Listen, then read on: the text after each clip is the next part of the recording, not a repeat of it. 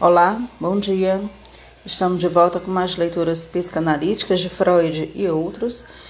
Vamos voltar à leitura de um texto de Freud que está na Companhia das Letras, é o volume 6.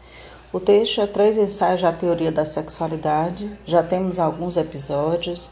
Como é um texto longo, estamos lendo em episódios, em pequenos episódios. Eu sou Cláudia Freitas, faço essa leitura com vocês. Estamos lendo agora a partir da página 121. O tema dessa que a gente vai iniciar está no terceiro tópico, as transformações da puberdade. Quem desejar acompanhar comigo, sinta-se à vontade. A página 121 no PDF, ok? Inicio a leitura. Com o advento da puberdade, introduzem-se as mudanças que levaram a vida sexual infantil à sua configuração definitiva normal. O instinto sexual, que era predominantemente autoerótico, encontra agora um objeto sexual. Ele operava a partir de diferentes instintos e zonas erógenas que buscavam cada qual, de forma independente, determinado prazer como única meta sexual. Agora ele recebe uma nova meta sexual e todos os instintos parciais cooperam para alcançá-la. Enquanto as zonas erógenas se subordinam ao primado da zona genital. Como a nova meta sexual atribui funções muito diferentes aos dois sexos, agora o desenvolvimento sexual deles diverge bastante. O do homem é mais coerente e também mais acessível à nossa compreensão, enquanto na mulher há inclusive uma espécie de involução. A normalidade da vida sexual é garantida apenas pela exata convergência das duas correntes dirigidas ao objeto e à meta sexuais. A corrente terna e a sensual, a primeira das quais contém o que resta do florescimento infantil inicial da sexualidade. É como a perfuração de um túnel a partir dos dois lados. Nota. Nota acrescentada em 1915 a exposição esquemática oferecida no texto enfatiza as diferenças. Acima, nas páginas 110 a 112, foi explicado que até que ponto a sexualidade infantil se aproxima da organização sexual definitiva mediante a escolha de objeto e o desenvolvimento da fase fálica. As palavras abre aspa e o desenvolvimento da fase fálica foram fecha aspa foram acrescentadas em 1924. Voltando ao parágrafo. No homem, a nova meta sexual consiste em descarregar os produtos sexuais. Não é absolutamente alheia anterior. De obtenção de prazer ocorre isto sim, que o maior montante de prazer está ligado a esse ato final do processo sexual. O instinto sexual se põe agora a serviço da função reprodutiva, torna-se, por assim dizer, altruísta para essa transformação dar certo, as predisposições originais e todas as particularidades dos instintos devem ser levadas em conta no processo. Como em toda ocasião em que se devem haver no organismo novos nexos e composições conducentes a mecanismos complicados, também aí não há ocorrência desses reordenamentos da ocasião a distúrbios doentios. Devem ser justificadamente considerados inibições no desenvolvimento todos os distúrbios patológicos da vida sexual. Tópico 1. O primado das zonas genitais e o prazer preliminar. O ponto de partida e a meta final do desenvolvimento descrito estão claros para nós. As passagens intermediárias ainda se acham obscuras em vários aspectos, mas o enigma terá de continuar não resolvido. O mais evidente dos processos da puberdade foi escolhido como essencial, o manifesto crescimento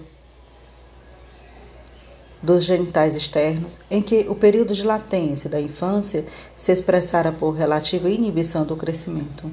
Ao mesmo tempo, o desenvolvimento dos genitais internos avançou de tal modo que eles são capazes de fornecer produtos sexuais ou de acolhê-los para a formação de um novo ser. Assim como foi constituído um aparelho altamente complicado que aguarda a utilização.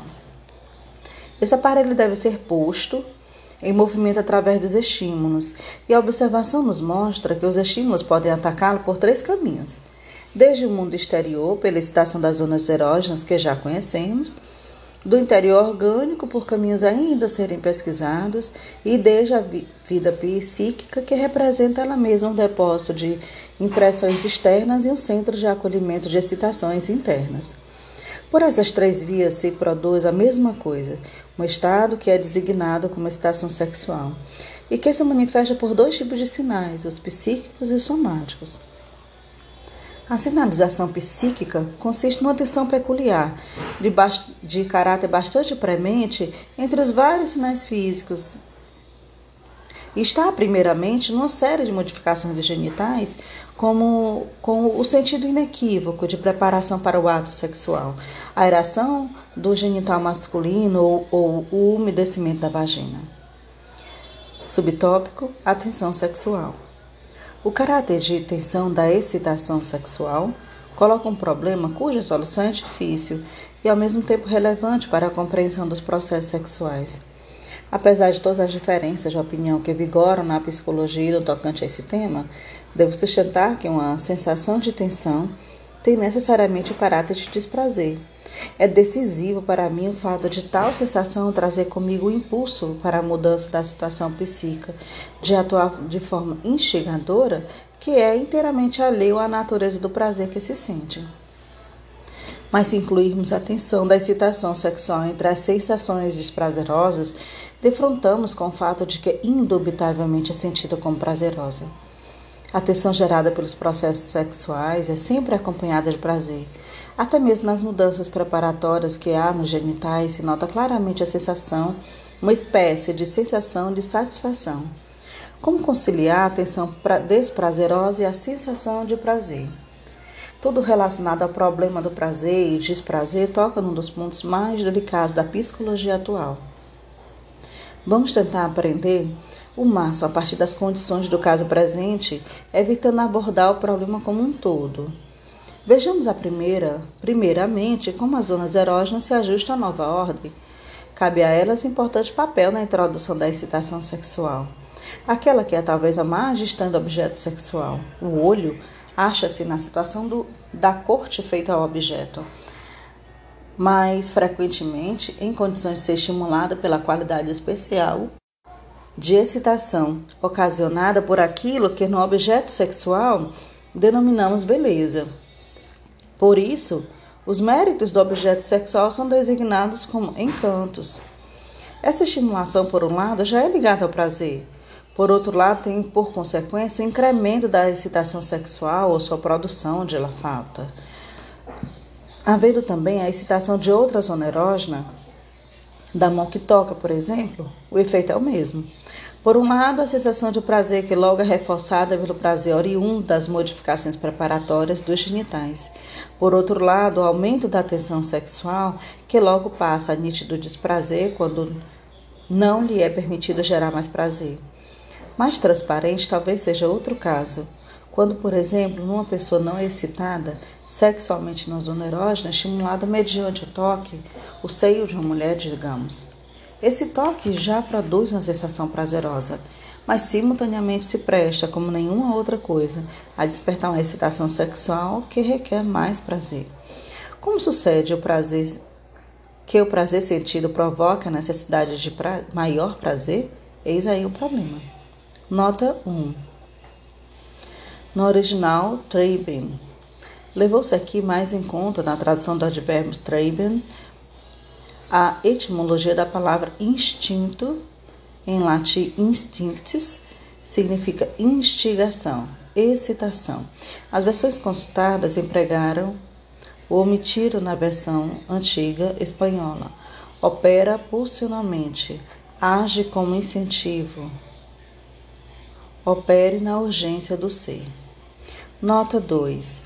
Nota acrescentada em 1924. Uma tentativa de solucionar esse problema nas observações introdutórias de meu ensaio, O Problema Econômico do Masoquismo, texto de 1924. Nota 3. Nota do autor sobre o termo alemão está descrito na página 50. Voltando ao parágrafo. Subtópico Mecanismo do Prazer Preliminar. É claro, porém, o papel que nisso cabe às zonas erógenas. O que valeu para uma, vale para todas. Elas são todas empregadas para fornecer, mediante a estimulação apropriada, determinado montante de prazer, do qual parte o aumento da atenção, que, por sua vez, tem de providenciar a energia motora necessária para levar a termo o ato sexual. A penúltima parte desse ato é novamente a estimulação adequada de uma zona erógena, da própria zona genital, na glândula, na glândula do pênis, mediante o objeto mais apropriado para isso, a mucosa da vagina, e com o prazer oferecido por esta excitação.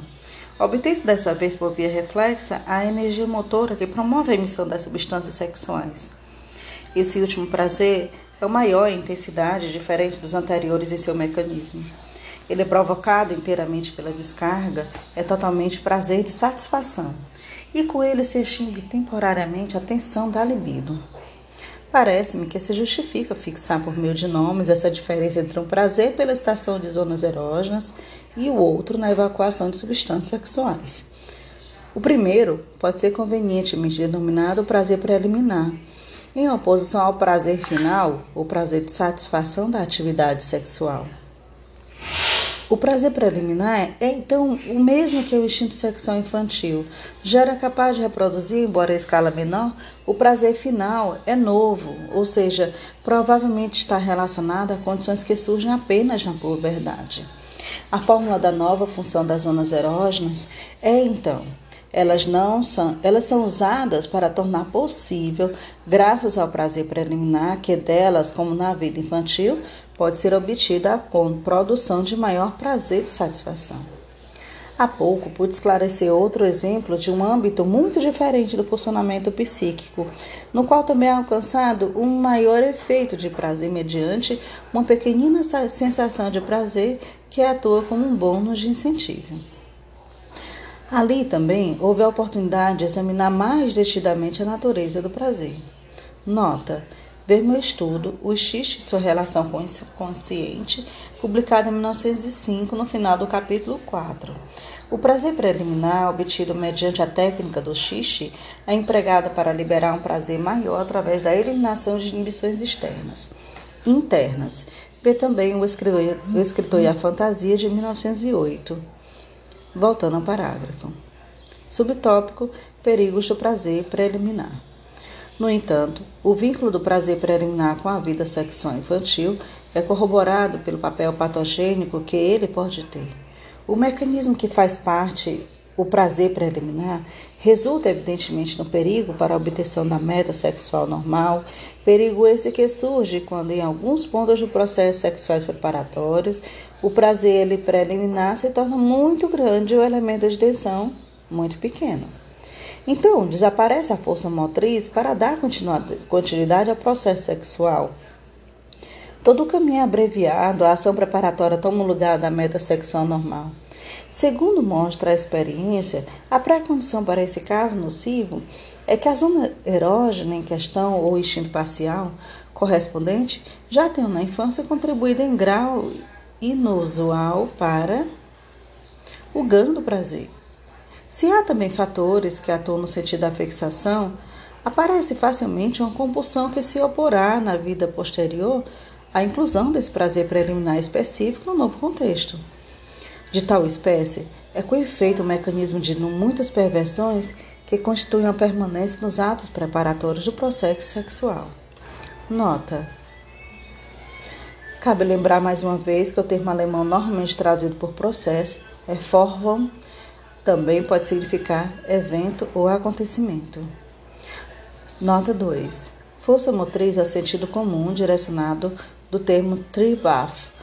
Algumas versões consultadas preferiram destacar o possível termo sentido técnico de Trieb, no caso, como energia instintiva, força pulsional, força propulsora força de pulsão ou motivação. Voltando ao parágrafo. O malogro da função do mecanismo sexual por causa do prazer preliminar é evitado de melhor maneira quando o primado das zonas genitais é igualmente traçado já na infância. Parece de fato que foram tomadas as providências para isso na segunda metade da infância, dos oito anos à puberdade. As zonas genitais se comportam nesses anos de muito semelhantes ao da época adulta. Tornam-se a sede de sensações de excitação e mudanças preparatórias quando é sentido algum prazer pela satisfação de outras zonas erógenas. Embora esse efeito ainda não tenha propósito, ou seja, nada contribui para dar continuidade ao processo sexual. Portanto, já nos anos da infância, aparece ao lado do prazer de satisfação um certo montante de tensão sexual, embora menos constante e em menor quantidade, e agora entendemos porque na discussão das fontes da sexualidade, podemos dizer também justificadamente que o processo em questão atua de forma tanto sexualmente satisfatória como excitante. Notamos que no curso da nossa compreensão inicialmente exageramos as diferenças entre a vida sexual infantil e adulta e agora fazemos a correção. Não apenas os desvios da vida sexual normal, mas também a sua configuração normal é determinada pelas manifestações infantis da sexualidade. Ponto 2. O problema da excitação sexual. Permaneceu sem explicação para nós de onde vem a tensão sexual que surge ao mesmo tempo que o prazer, na satisfação das zonas erógenas, da qual e qual sua natureza. A conjectura que primeiro se apresenta, a de que tal tensão resulta de alguma forma do prazer mesmo, é não apenas muito improvável, mas também frágil, pois no momento do prazer maior relacionado à evacuação dos produtos sexuais, nenhuma tensão é gerada, pelo contrário, toda a tensão é eliminada. Portanto, prazer e tensão sexual podem estar ligados apenas de maneira indireta. Nota: é muito instrutivo que a língua alemã, em seu uso da palavra lust, leve em conta o papel mencionado no texto das excitações sexuais preparatórias, que simultaneamente fornecem uma parte de satisfação e contribui para a tensão sexual. Lust, em duplo sentido, designa a sensação de tensão sexual, ou eu gostaria, eu sinto impulso, ou drang, e também o da satisfação. A segunda nota do autor no início do primeiro ensaio. Voltando ao parágrafo. Subtópico: Papel das substâncias sexuais.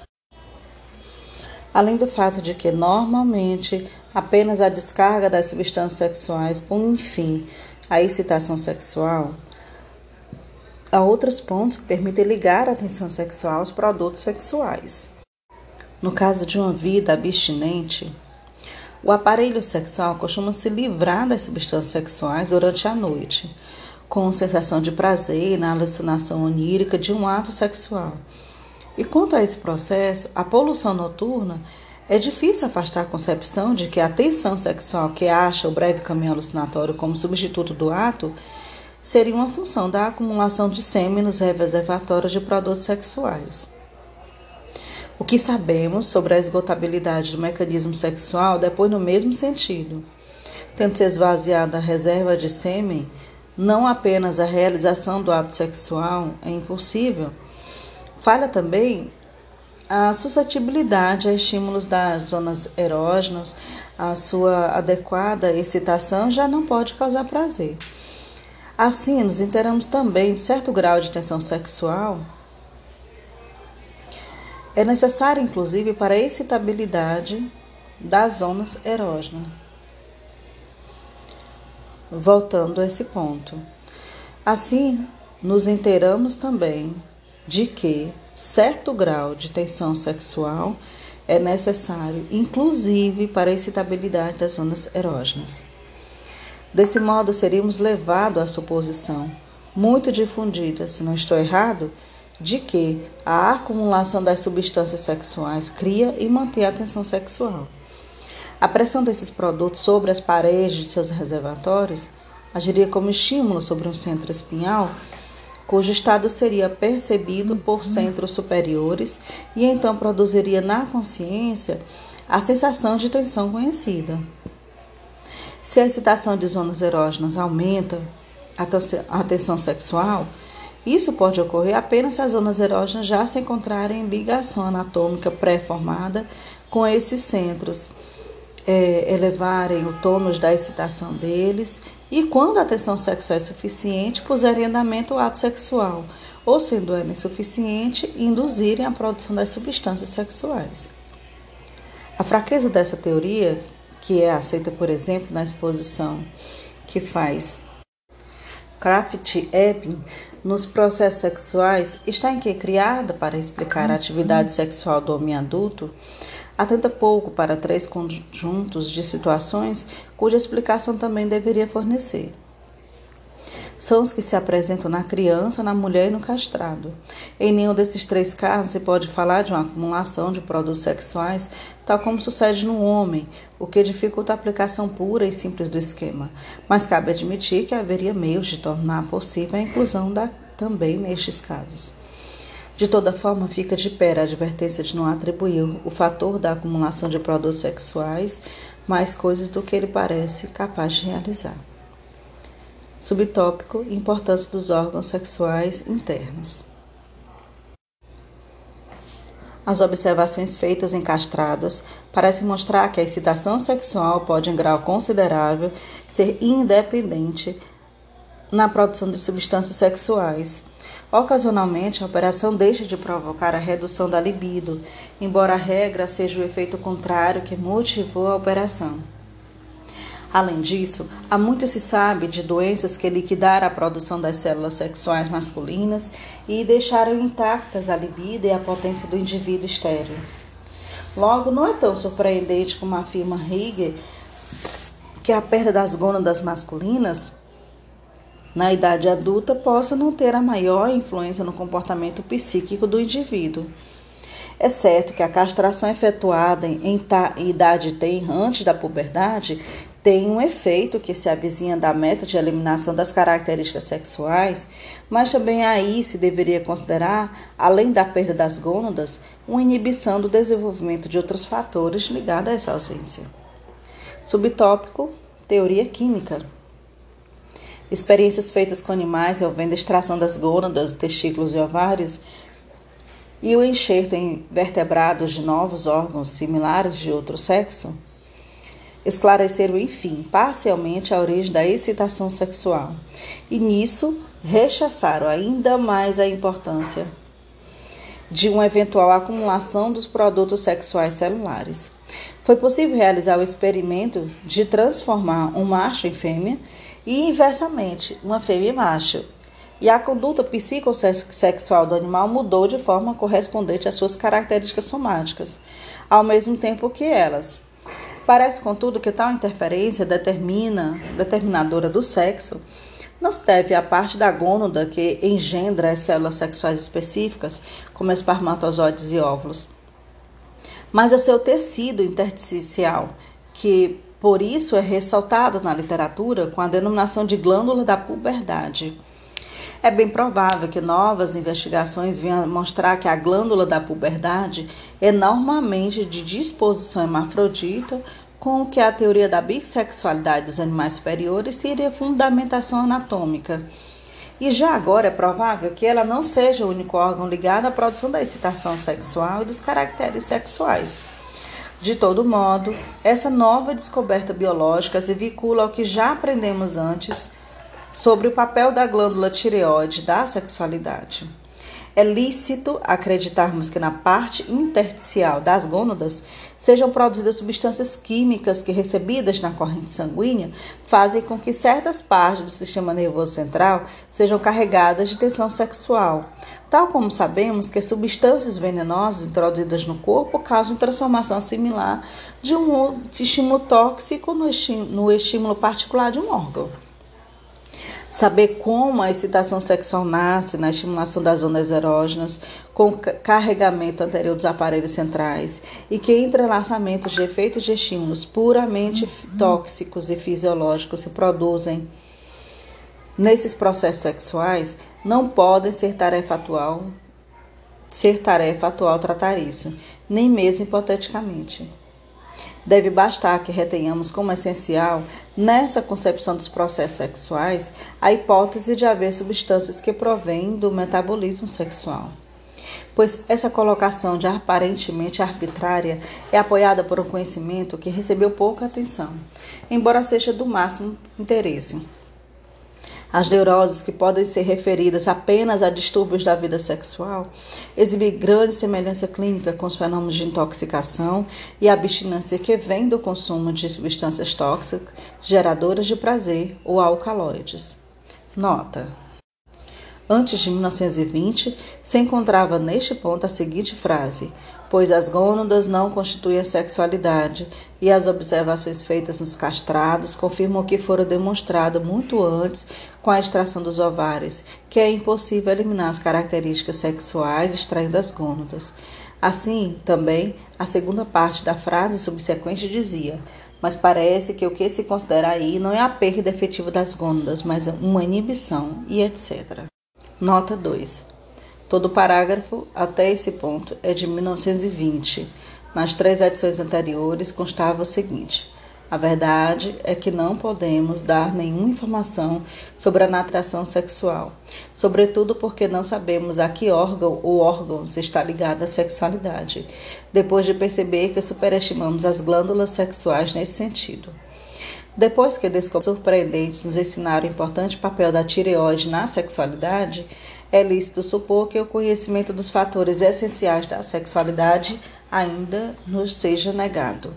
Quem sente a necessidade de preencher essa grande lacuna no nosso saber com uma suposição provisória, poderá, com base nas substâncias ativas que foram encontradas na tireoide, imaginar a coisa da seguinte forma: pela estimulação adequada das zonas erógenas ou nas outras substâncias circunstâncias acompanhadas de excitação sexual, uma substância geralmente difundida no organismo é decomposta. Os produtos de sua decomposição fornecem o um estímulo específico para os órgãos reprodutores ou centro espinhal a eles vinculados, tal como sabemos que substâncias venenosas introduzidas no corpo causam a transformação similar de um estímulo tóxico no estímulo particular de um órgão. Os entrelaçamentos dos efeitos de estímulos puramente tóxicos e fisiológicos que se produzem nesses processos sexuais não pode ser tarefa atual tratar isso, nem mesmo hipoteticamente. De resto, não atribuo valor a essa suposição particular e estarei disposto a abandoná-la imediatamente em favor de outra, desde que fosse mantida sua característica básica, a ênfase na química sexual. Tópico 3. A teoria da libido. Harmonizam-se bem com essas conjecturas sobre o fundamento químico da excitação sexual as concepções auxiliares que criamos para criar com as manifestações psíquicas da vida sexual. Estabelecemos o conceito de libido como uma força quantitativamente variável que poderia medir processos e transposições do âmbito da excitação sexual. Considerando sua origem especial, diferenciamos essa libido da energia que deve subjazer aos processos psíquicos em geral e assim lhes emprestamos também um caráter qualitativo. Ao distinguir entre energia libidinal ou outra energia psíquica, exprimimos o pressuposto de que os processos sexuais dos organismos se diferenciam dos processos de nutrição por uma química especial. A análise das perversões e psiconeurose nos fez ver que essa excitação sexual não vem só das assim chamadas partes genitais, mas de todos os órgãos do corpo. Por conseguinte, formamos a concepção de um quantum de libido, cuja representação psíquica chamamos de libido do eu, e cuja produção aumentou aumento ou diminuição, distribuição e deslocamento, deve nos oferecer as possibilidades de explicar os fenômenos psicossexuais observados. No entanto, essa libido do eu só se torna convenientemente acessível ao estudo analítico após achar emprego psíquico no investimento de objetos sexuais, ou seja, após se tornar libido objetal. Como havemos então encontrar-se em objetos, fixar-se neles, ou então abandonar nesses objetos, passar deles para outros e a partir dessas posições guiar as atividades sexuais do indivíduo, a qual leva à satisfação, isto é, a extinção parcial e temporária da libido. A psicanálise das assim chamadas neuroses de transferência, histeria e neurose obsessiva, nos proporciona uma visão segura nesse ponto. Quanto aos destinos da libido objetal, podemos também verificar que ela é retirada dos objetos, mantida suspensa em estados especiais de tensão e finalmente reconduzida ao eu, de modo a se tornar novamente libido do eu. Também chamamos a libido do eu, em contraposição à libido objetal, de libido narcísica. Desde o ponto de observação da psicanálise, olhamos como através de uma fronteira, cuja ultrapassagem não nos é permitida para o agitado interior da libido narcísica e formamos uma ideia da relação entre as duas. A libido narcísica ou do eu nos aparece como o grande reservatório do qual são enviados e ao qual retornam os investimentos objetais. O investimento narcísico do eu, como estado original formado na primeira infância, que é apenas encoberto pelos envios posteriores de libido, mas no fundo permanece por trás deles. Nota. Nota 1. No original, Schicksale, que no singular equivale a destino, mas no plural, como aqui, e no título do ensaio Os Instintos e Seus Destinos, de 1914, pode ser traduzido por vicissitudes ou mudanças experimentadas. As versões consultadas apresentam os destinos, idem, peripésia, destinos, viticídios. Nota 2. Nota acrescentada em 1924. Essa limitação já não tem validade depois que Outras neuroses que não as de transferência se tornaram em grande medida acessíveis à psicanálise. A tarefa de uma teoria libidinal dos transtornos neuróticos e psicóticos deveria ser exprimir, nos termos da economia da libido, todos os fenômenos observados e processos inferidos. É fácil adivinhar que os destinos da libido do eu terão nisso a importância maior, em especial quando se tratar de explicar os distúrbios psicóticos mais profundos. A dificuldade se acha, então, no fato de que o nosso meio de investigação, a psicanálise, provisoriamente nos fornece informações seguras apenas sobre as mudanças que ocorrem na libido objetal, mas não consegue separar sem problemas a libido do eu e as outras energias atuantes no eu. Por causa disso, uma continuação da teoria da libido só é permanente só é possível atualmente pela via da especulação. Mas tudo que a observação psicanalítica obteve até agora é abandono. Quando seguimos o procedimento de Jung, fazemos o próprio conceito de libido se volatizar, identificando com o da força institucional psíquica simplesmente. Nota. Nota acrescentada em 1915. Vê Introdução ao Narcisismo de 1914. Acrescentada em 1920, o termo, o termo narcisismo não foi criado por Nick como ali informei erradamente, mas por H. Eulis. O próprio Havelock Ellis abordou essa questão depois em 1927 e concluiu que o mérito cabia aos dois. Nota 2. O restante dessa sessão foi acrescentado em 1920. Voltando ao parágrafo. A separação entre os impulsos instituais sexuais e os outros e, consequentemente, restrição do conceito de libido aos primeiros, se acha um bom apoio na hipótese anteriormente discutida de uma química especial da função sexual. Tópico 4: Diferenciação de homem e mulher. Sabe-se que apenas com a puberdade se estabelece a nítida separação entre caracteres masculinos e femininos, um contraste que passa a influir decisivamente mais que qualquer outro no modo como se configura a vida das pessoas. No entanto, a predisposição masculina ou feminina já é facilmente reconhecida na infância. O desenvolvimento das inibições da sexualidade, vergonha, nojo, compaixão, ocorre na menina mais cedo e com menor resistência do que no menino, a tendência à repressão sexual parece maior. Ali onde aparecem instintos parciais da sexualidade, elas dão preferência à forma passiva. Mas a atividade autoerótica das zonas erógenas é a mesma nos dois sexos.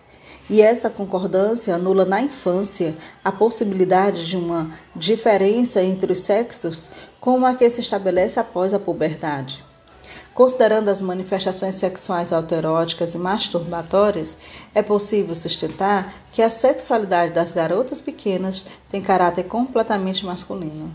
De fato, se pudéssemos dar um conteúdo mais definido aos conceitos masculino e feminino, também se poderia afirmar que a libido é, por necessidade por regra, de natureza masculina, apareça ela no homem ou na mulher, independentemente de seu objeto ser homem ou mulher. Nota: nota acrescentada em 1915. É indispensável compreendermos claramente que os conceitos masculino e feminino, cujo teor parece tão inequívoco para a opinião geral, estão entre os mais confusos da ciência, podendo ser decomposto em pelo menos três orientações diversas. Emprega-se masculino e feminino, ora no sentido de atividade e passividade, ora no sentido biológico e também sociológico. O primeiro desses significados é o essencial e mais proveitoso na psicanálise. Em conformidade com ele, foi que designamos a libido, no texto acima, como masculina, pois o instinto é sempre ativo, mesmo quando coloca para si uma meta passiva. O segundo significado biológico é aquele que permite a definição mais clara. Nele, masculino e feminino são caracterizados pela presença de espermatozoides ou óvulos respectivamente, pelas funções que deles decorrem. A atividade e suas manifestações colaterais, maior desenvolvimento muscular, agressividade, maior intensidade da libido costumam ser unidas à masculinidade biológica, mas não necessariamente vinculadas a ela, pois há espécies animais em que tais atributos são reservados à fêmea. O terceiro significado sociológico nasce a partir da observação dos indivíduos masculinos e femininos em sua existência afetiva. Tal observação mostra que, como no caso do ser humano, nem no sentido psicológico nem no biológico se acha uma pura masculinidade ou feminilidade. Cada pessoa apresenta, isto sim, uma mescla de característica biológica de seu sexo com traços biológicos do outro sexo, e uma combinação de atividade e passividade tanto na medida em que esses traços de caráter psíquicos dependem dos biológicos, como em que sejam independentes. A longa nota do final do capítulo 4 de Mancha na Civilização, de 1915, foi a referência. Voltando ao parágrafo. Desde que me tornei conhecido na noção de bissexualidade, considero esse fator decisivo e acho que, em sem levar em conta a bissexualidade, dificilmente poderemos chegar à compreensão das manifestações sexuais que realmente observo no homem e na mulher. Subtópico: Zonas diretrizes no homem e na mulher. A parte disso, a parte isso, posso apenas acrescentar o seguinte: na criança do sexo feminino, a zona erógena diretriz está localizada no clitóris, é homóloga e, portanto, a zona genital masculina na glande. Tudo que pude verificar sobre a masturbação de garotas pequenas dizia respeito ao clitóris, não às partes do genital externo relevantes para as funções sexuais futuras. Até mesmo duvido que uma menina possa chegar sob a influência da sedução a outra coisa que não a masturbação clitori, clitoridiana, a não ser de forma inteiramente excepcional. As descargas espontâneas da excitação sexual tão comuns precisamente em garotas pequenas, expressam-se espasmos do clitóris e as frequentes ereções destes possibilitam a garota julgar corretamente, mesmo sem qualquer instrução, as manifestações sexuais do outro sexo, simplesmente transferindo para os garotos as sensações de seus próprios processos sexuais. Querendo-se entender a transformação da menina em mulher, será preciso acompanhar as vicissitudes seguintes dessa excitação clitoridiana. A puberdade, que traz ao menino aquele grande avanço na libido, caracteriza-se na menina por uma nova onda de repressão, que atinge justamente a sexualidade clitoridiana. É uma parcela da vida sexual masculina que aí se cumpre a repressão. O reforço das inibições sexuais, criado por essa repressão que ocorre na puberdade da mulher, resulta no estímulo para a libido do homem que se vê obrigado a intensificar sua atividade. Com a elevação da libido, sobe também a superestimação sexual, que é tida em plena medida somente em relação à mulher que se recusa ou que nega sua sexualidade. Quando o clitóris é ele, ele próprio excitado no ato sexual enfim permitido, tem o papel de transmitir uma excitação adiante às partes femininas vizinhas. Mais ou menos como uma lasca de madeira resinosa é utilizada para pôr fogo numa lenha mais, mais dura. Com frequência, decorre algum tempo até que se realize essa transmissão, durante a qual a jovem mulher fica anestésica. Essa anestesia pode se tornar duradoura, quando a zona clitoridiana se recusa a abandonar sua excitabilidade e o caminho para isso é preparado justamente por uma intensa atividade dessa zona na infância. Lembre-se que frequentemente a anestesia das mulheres é só aparente, apenas o local. Elas são anestésicas na vagina, mas de nenhuma maneira, de maneira nenhuma, são incapazes de excitação a partir do clitóris ou mesmo de outras zonas. A essas causas erógenas da anestesia se juntam as psíquicas, igualmente determinadas pela repressão. Se a transferência da excitabilidade erógena do clitóris para a vagina foi realizada com êxito, isso significa que a mulher mudou a zona diretriz de sua atividade sexual futura, quando o homem manteve a sua desde a infância. Dessa mudança das zonas erógenas diretrizes, e na onda da repressão da puberdade, que por assim dizer descarta a masculinidade infantil, acham-se as condições principais para a maior propensão das mulheres à neurose, em especial a histeria. Portanto, essas condições se ligam intimamente à natureza da feminilidade. Subtópico 5. A descoberta do objeto. Enquanto os processos da puberdade estabelece o primado das zonas genitais e no homem a preponderância do pênis erétil indica imperiosamente a nova meta sexual. A penetração no orifício corporal que excita a zona genital efetua-se no lado psíquico a descoberta do objeto, que já era preparado desde a primeira infância. Quando a primeiríssima satisfação sexual ainda é vinculado à ingestão de alimento, o instinto sexual tem um objeto fora do próprio corpo, no seio da mãe. Ele se perde somente depois, talvez justamente na época que se torna possível para a criança formar uma ideia total da pessoa a quem pertence o órgão que lhe traz satisfação. Então, o instinto sexual se torna, por via de regra, autoerótico e somente após a superação do período de latência é restabelecida a relação original. Não é sem boas razões que a criança, a mamar no seio da mãe, se tornou modelo de toda relação amorosa. A descoberta do objeto é, na verdade, uma redescoberta. Nota. Nota acrescentada em 1915. A psicanálise ensina que há dois caminhos para encontrar o objeto. Primeiro, o discurso no texto, que ocorre mediante o apoio dos modelos infantis. Segundo é o narcísico, que busca o próprio eu e reencontra no outro. Esse tem grande importância nos desenlaces patológicos, mas não se enquadra no contexto presente. James Strachey observa que o parágrafo acima de 1905 parece não se harmonizar com as informações sobre o tema, que há nas páginas 111 a 112, 159 de 1915 e 1920, respectivamente. Voltando ao parágrafo. Subtópico: objeto sexual na época do aleitamento. Mas depois que a atividade sexual se desprende da ingestão de alimento, resta um elemento importante desse primeiro e mais relevante de todos os vínculos sexuais que ajuda a preparar a escolha do objeto, ou seja, restabelecer a felicidade perdida. Ao longo de todo o período de latência, a criança aprende a amar outras pessoas, que a ajudam em seu desamparo e satisfazem suas necessidades. Inteiramente segundo o modelo e prosseguimento de sua relação com o lactente, com a nutriz. Talvez haja relutância em identificar com o amor sexual os objetos de afeição e estima que a criança tem por aquelas que dela cuidam, mas pense que uma investigação psicológica mais precisa poderá restabelecer essa identidade além de qualquer dúvida. Para a criança, o trato com a pessoa que dela cuida é uma fonte contínua de excitação sexual e satisfação das ondas erógenas.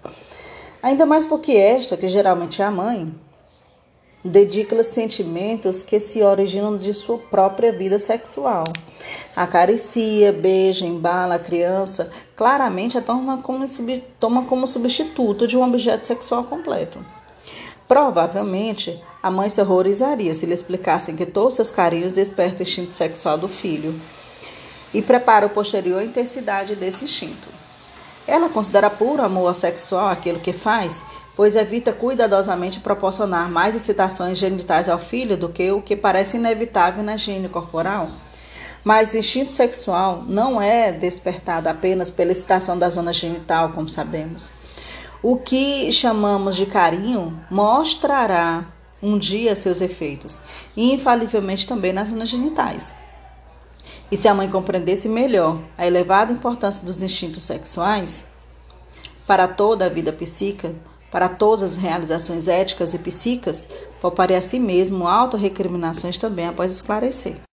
Ela está apenas cumprindo a sua tarefa quando ensina a criança a amar Afinal, a gente deve se tornar uma pessoa capaz, com vigorosa necessidade sexual e realizar em sua vida tudo aquilo a que o instinto impele o ser humano. É verdade que o excesso de carinho será prejudicial por acelerar o amadurecimento sexual e também por mimar a criança, tornando-a incapaz de uma vida futura, renunciar temporariamente ao amor ou satisfazer-se com uma medida menor nele. Um dos melhores indícios de futuro nervosismo ocorre quando a criança é insaciável em exigir o carinho dos pais. E por outro lado, justamente os pais neuropáticos, que se inclinam muitas vezes ao carinho desmesurado, são os primeiros a despertar no filho, com suas carícias, a predisposição à doença neurótica. Vê-se, por exemplo, que os pais neuróticos podem transferir seus distúrbios para os filhos por caminhos mais diretos que o da hereditariedade.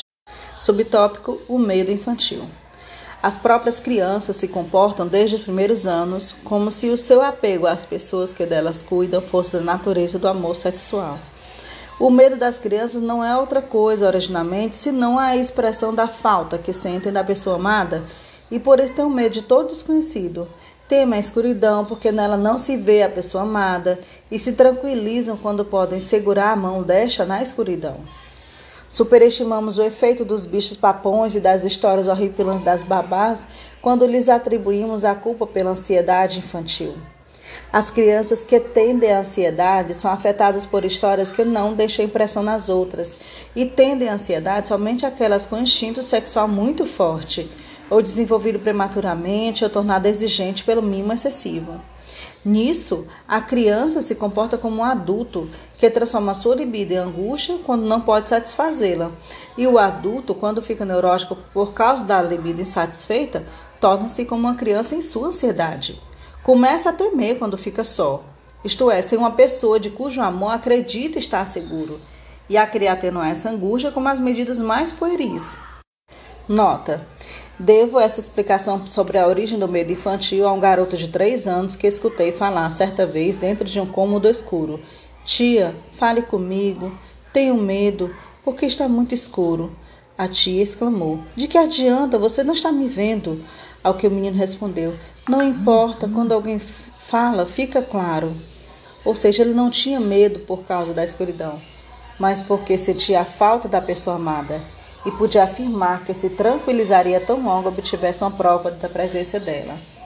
Acrescentado em 1920, o fato de a angústia neurótica nascer da libido representar um produto de sua transformação, ou seja, de realizar-se com ela, tal como o vinagre e o vinho, é um dos mais significativos resultados da pesquisa psicanalítica. Esse problema continua a ser discutido nas minhas conferências introdutórias à psicanálise de 1916 a 17. Mesmo ali, porém, não alcancei a explicação definitiva. Conferi também Inibição, Sintoma e Angústia, de 1925, e Novas Conferências Introdutórias, de 1933. Subtópico A Barreira contra o Incesto. Quando o carinho dos pais é bem sucedido, ao evitar que o instinto sexual da criança desperte prematuramente antes que estejam presentes as condições físicas da puberdade, Com força tal que a excitação psíquica abre caminho até o sistema genital de forma inequívoca, então ele pode cumprir sua tarefa de guiar a criança na escolha do objeto sexual na época da maturidade. Certamente que o mais fácil para a criança seria escolher como objeto sexual as pessoas que ama desde a infância, como uma libido amortecida, por assim dizer. Com o adiantamento da maturação sexual, porém, ganhou-se tempo para erguer ao lado de outras inibições sexuais a barreira contra o incesto, para acolher as prescrições morais que excluem expressamente da escolha objetal como parentes sanguíneos as pessoas amadas na infância. A observância dessa barreira